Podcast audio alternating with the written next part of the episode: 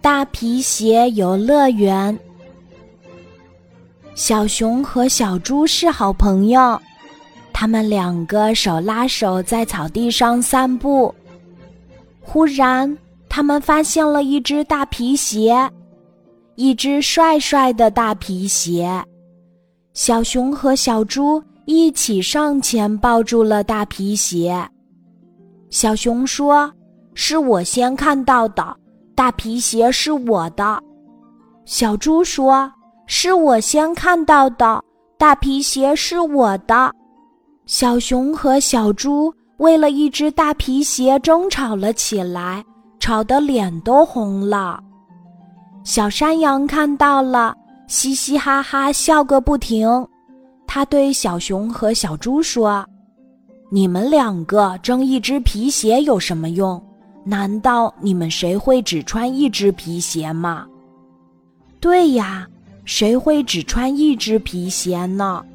小熊说：“我不会傻到穿一只皮鞋的。”小猪也说：“我也没那么傻。”于是，小熊和小猪都不要这只大皮鞋了，大皮鞋就孤单的躺在草地上了。小老鼠来到草地上散步，它看到了这只帅帅的大皮鞋，立刻喜欢上了它。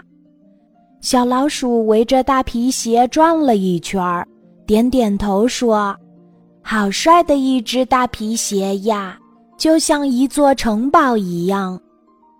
我们可以把它建成一个游乐园。”小老鼠跑回家，叫来好多的老鼠。